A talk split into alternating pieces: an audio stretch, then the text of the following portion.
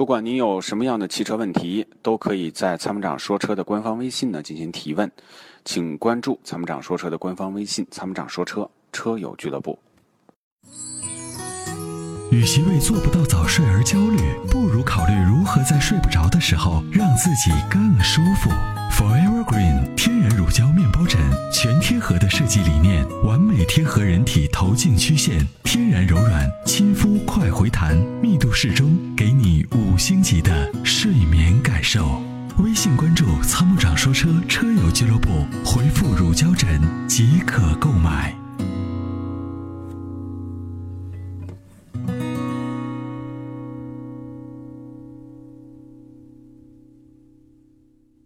您的电话接到直播间了，这位朋友可以讲了。哎，你好，哎，您的电话接到直播间了，这位朋友您可以说了。嗯，有什么样的问题请讲啊？可听到，我们听得很清楚。我想咨询一件事儿，我是之前呃车子出了事故之后我报了一次保险，嗯，但是在保险调查过程中，然后因为某种原因，我给当时在第三方调查的时候，我给人家刻意隐瞒了一些事实，但是嗯。原因，嗯，后来到造成的保险理赔事故，它造成了拒赔，嗯所以我想问一下，这个呃，行到现在有没有说是我能起诉他们保险公司呢？起诉呢，那你要问律师看看你达不有没有这个起诉的条件。那么就说拒赔的可能有很多，比如说其中你隐瞒事实，他就可以拒赔的。保险的条款里面呢也有明确的规定。如果说你隐瞒的这个事实跟这个条款当中的规定，它其实并不冲突啊，那么这个时候呢，是不是它的拒赔不符合规定，不合理？那么你就可以要求索赔，要求这个起诉，要求赔偿的。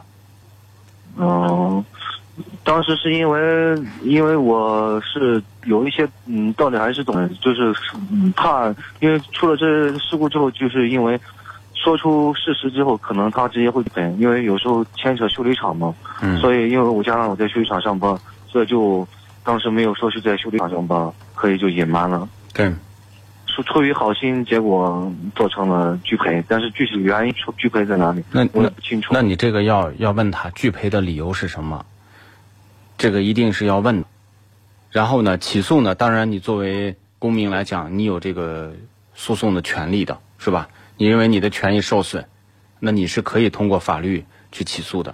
这个前提是你是要找律师去咨询，需要找律师咨询。那当然了，律师才能帮你，哦，才到你的具体原因啊。人家就是专门干这个的。嗯，所以我就想我咨询一下。对，另外一个，你是不是 4S 店的员工、修理厂的员工，跟你的车辆理赔有什么必然的关系？这个中间条款当中有没有规定？